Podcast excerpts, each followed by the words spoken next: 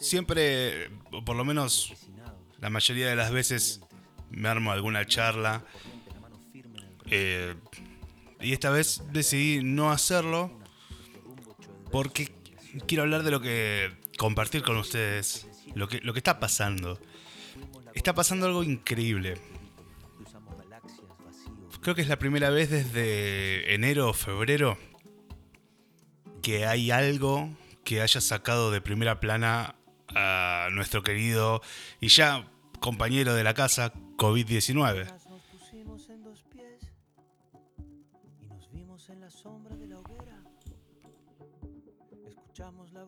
La muerte de este muchacho George Floyd ocurrió el 25 de mayo de este año en Minneapolis, Estados Unidos, como resultado de su arresto por parte de cuatro policías locales. En pocos días se generó una oleada de indignación y protestas a lo largo de todo Estados Unidos en contra del racismo, la xenofobia y los abusos policiales hacia ciudadanos de la raza negra. Bueno, es increíble lo que está pasando en Estados Unidos, en Francia, en España, en varios lugares. Y es increíble también hablar de los medios de comunicación. Eh, o son increíbles ya los medios de comunicación. Entonces, hoy nos preguntábamos con, con nuestro amigo Uli en quién confiar, ¿no? en, quién confiar cuando. Cuando la, a ver. Lo que más debería ser eh, fiel, que es el, las noticias, los foros de, noticias más importantes del mundo, ni siquiera ellos saben si la noticia es real o no. Bueno, cuestión que el racismo es de nuevo protagonista en la rica historia que tiene Estados Unidos. Eh,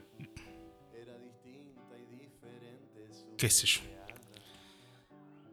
No, no nos debería sorprender que, que en Estados Unidos se mate o se maltrate o se discrimine a alguien de una raza distinta desde el 4 de julio de, 1776 que lo están haciendo eh, y con el nombre Estados Unidos, imagínense para atrás.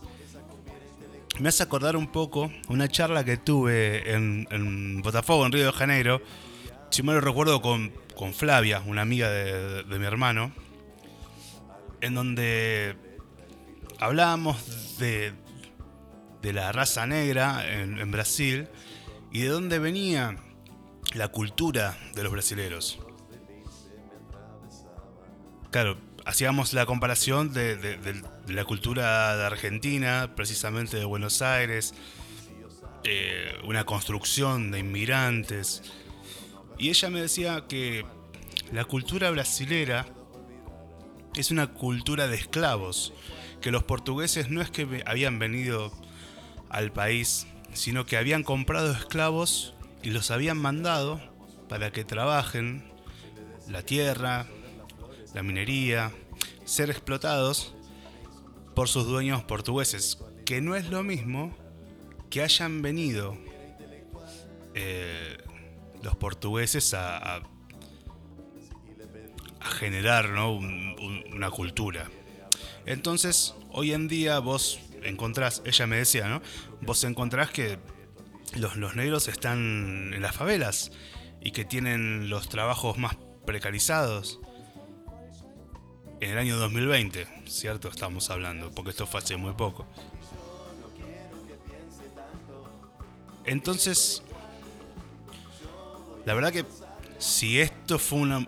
a ver, si la escena que todos conocimos del arresto de George Floyd y bueno, y la ejecución a través de asfixia, si fue un montaje, pero sirvió para una reacción en cadena de conciencia, tampoco está tan mal. Tampoco me vengan a hablar de que la, las marchas tienen que ser pacíficas y demás, porque la historia nos dice que sin sangre no hay revolución, lamentablemente. Lamentablemente o afortunadamente, la verdad no sé qué, decir en ese caso, pero nada, nada se consiguió de manera pacífica, lamentablemente. Eso sí, lamentablemente, nadie se consiguió de manera pacífica, nadie te da nada de manera pacífica.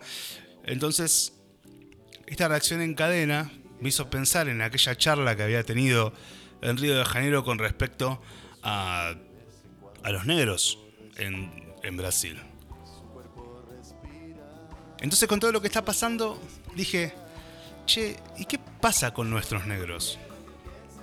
Entonces me encuentro con algunas notas, por ejemplo, en, en marzo, eh, más de la mitad de las denuncias eh, que recibió el INADI, o sea, el 53,5% exactamente, eh, fueron vinculadas a, este comportamiento discriminatorio dando detalle, como por ejemplo, el 11% de los casos de denuncias están vinculados a situaciones de xenofobia y a la nacionalidad de los afectados. Por ejemplo, esto estamos hablando dentro de lo que es el, lo que sería eh, el coronavirus y, por ejemplo, carteles eh, eh, discriminando a enfermeros, a médicos, a enfermeras. Entonces, el 11% de los casos están vinculados a situaciones de xenofobia y a la nacionalidad de los afectados. Por ejemplo, se detectó que hubo impedimentos en cadenas mayoristas para que ingresen sus, eh, sus, clientes que son dueños de supermercados chinos, por ejemplo. También hubo denuncias entre vecinos tanto de personas chinas como brasileras, italianas, españolas, o los inmigrantes más frecuentes discriminados que tiene este hermoso país, que son paraguayos, bolivianos, venezolanos. Me encantaría tener todavía la, cultura de los bolivianos acá. Y no una mezcla de culturas europeas que uno termina diciendo, che, ¿y cuál es la cultura, argentina? En fin. Eh, un 7% en segundo lugar, el NEDI registró que el aislamiento obligatorio llevó a un aumento de los malos tratos y de discriminación hacia personas con discapacidad, a quienes no se les permite ingresar a supermercados o se les presta atención diferente en las obras sociales. De igual manera, hubo también denuncias en relación al aspecto físico, un 5% y otro 5% a insultos discriminatorios en redes sociales. Entonces, insisto con, el inicio de esto, ¿no? ¿Qué pasa con nuestros negros? Según relevamiento, la mayoría de las consultas en INADI provienen de la provincia de Buenos Aires, Ciudad de Buenos Aires, Santa Fe, Córdoba, Salta y Mendoza. Por otro lado, este este fin de semana, el domingo, en la localidad de Fontana, en Chaco, integrantes de la comunidad Cuon denunciaron, denunciaron torturas, abusos sexuales de efectivos policiales. Hay un video dando vueltas que es impactante. Entonces, ¿por qué de aquel lado es indignante? ¿Y por qué de este lado como que hay mucha. No hay mucha. No sé. Es como que todo lo que está del otro lado siempre es un poquito más. Un poquito más eh, indignante.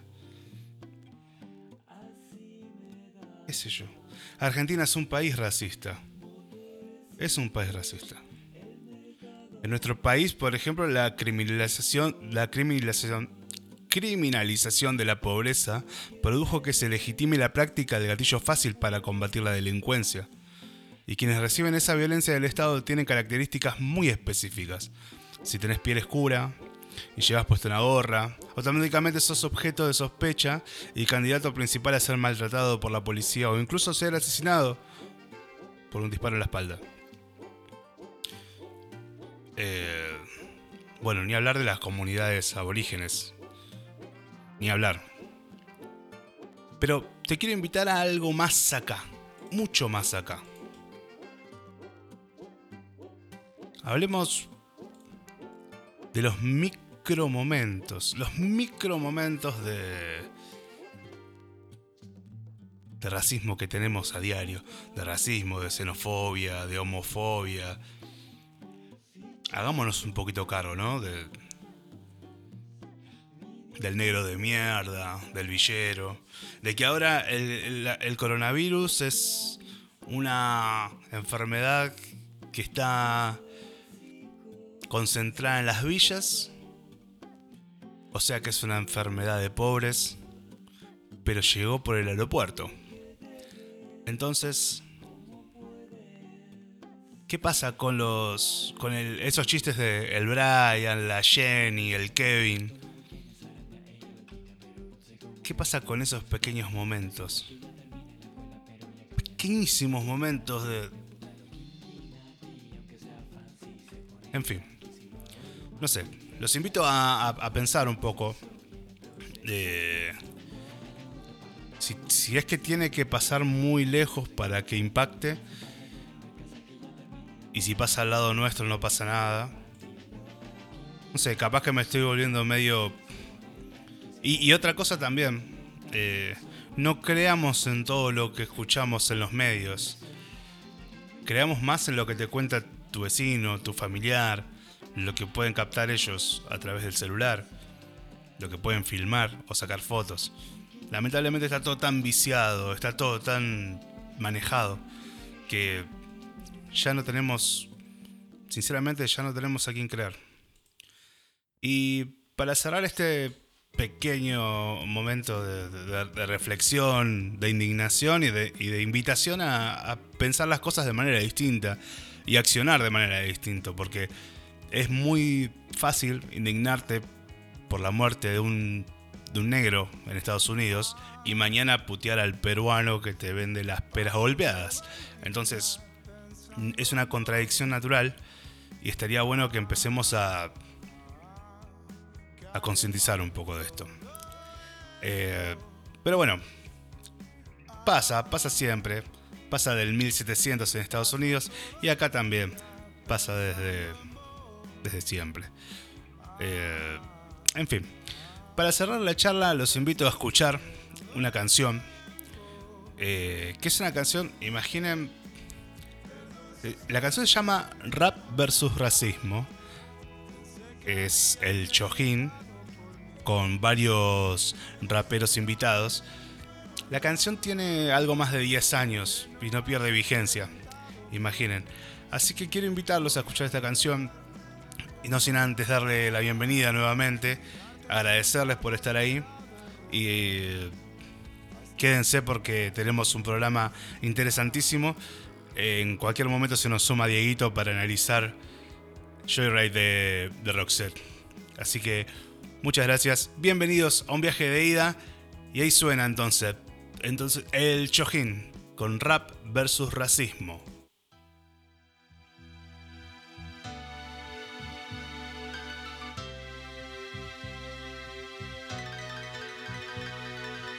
El subidón de estar aquí todos unidos se pierde un poco cuando piensas en el motivo. Todos distintos con su rollo y con su estilo, pero es hip hop y hay que dejarlo bien clarito. ¿Te has parado a hablar alguna vez contigo mismo? La vida puede ser de otro color si se habla de racismo. No vengo a dar un discurso de derechos humanos. Y vengo a contaros una de romanos. Es la lucidez frente a la estupidez que existe. Yo me pregunto dónde empieza y dónde acaba el chiste. O el desplante al vendedor ambulante, que es otro currante, con familia y un futuro por delante. Cada uno es único en su especie, no hay motivo ni razón para que se desprecie. Es el temor a la igualdad, ignorar lo diferente. Pues nos separa una absurda clase social permanente. Máximo odio por la mínima razón. No hay color, no hay comparación, tan solo otro episodio. Donde el más intolerante fascismo no se cura leyendo y el racismo viajando tampoco. Por muchas canciones que hagamos, por mucho que nos manifestemos, por muchas víctimas que sufran o caigan a lo largo del terreno, no nos concienciamos, así no va. Y en el artículo número uno escrito está nacemos libres e iguales en derecho y dignidad. A ver, ¿por qué es tan difícil llevarlo a cabo fuera del papel? Alto, bajo, feo, guapo, negro, blanco, ¿qué más da? Dentro de 100 años todos calvos bajo tierra, va. ¿No has probado nunca conocer a un extranjero? Fíjate en los niños, ellos saben de qué va este juego. Y es que la raza humana es un crisol. Y el que no pueda ver belleza en esto no merece ver el sol. Paso el relevo al compañero para este mundo nuevo, el del triunfo del amor contra el miedo. Cuando la bestia racista siente rabia y muerde, cuando la se contagia y hierve, acusándote de no ser igual. Cuando en un mundo global buscar comida en otra tierra te convierte en ilegal. Cuando la ley de extranjería te atrapa sin motivo y la hipocresía tapa sus ojos y sus oídos, racismo, imaginación. Cuando solo ven la piel y se olvidan de mirar al corazón. Nadie te pide que salves el mundo de su dolor. Todos perdimos la fe en un futuro mejor.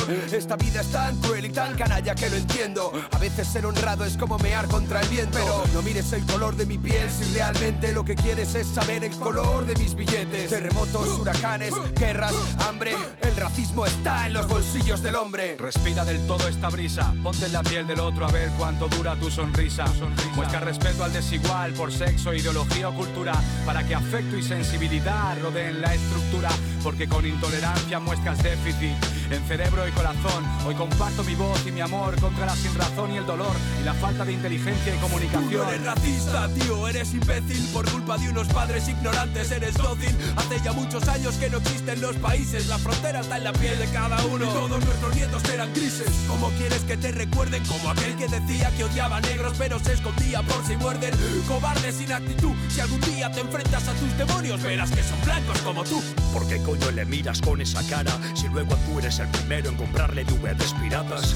Abogo por la amistad de las razas, difícil en este puto mundo intolerante de ratas.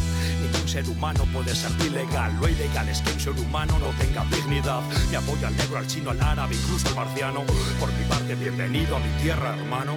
Superando la treintena de edad, me escribí la de los niños. Esta va por el papá que lanza insultos un domingo en el bar. Cuando el negro al que idolatra no consigue marcar, el partido está perdido al entrar. El efecto secundario es que tu hijo sea un problema social. El futuro es que tu hija exija dinero para el cine y se vaya con el hijo del que te vendía Kleenex. Realidad difusa haciendo menesteres. ¿Viste quién soy yo? Dime tú quién eres. Cobrando en papeles, denegando los placeres de hombres y mujeres. Héroes de tal desafío de luchar por su amor propio para que sus hijos no crezcan vacíos. Nueva generación con principios, dando una buena educación sin prejuicios. Cuando el dolor cubre el pecho, un corazón aguanta lo que le echen, pero dependiendo de los hechos, lucho por algo mejor, por derechos y las palabras se las lleva el viento. Estás no, entre océanos hay una razón y una causa que arrastra lágrimas hace siglos. Solo me fijo en la persona, autojúzgate antes de juzgar a cualquier otra. No, no es el tono de la piel lo que interesa, es el tono con el que te expresas. Racistas se quejan, el extranjero les quita horas en la empresa, más horas les quita la consola y es japonesa. Pon atención, luchar por la libertad es algo más que odiar al opresor. Pido comprensión, pues el pan se parte con las manos, pero se reparte con el corazón. Por un lado me apena que sea necesario esto, por otro me alegra oír a mis compañeros. No se me ocurre un mensaje más tonto, ni más lógico, ni más obvio, ni más serio. El problema viene cuando no ven el problema y el problema se queda cuando lo niegan. Supongo que no hacía falta ni decirlo, les queda claro, no, el rap está contra el racismo.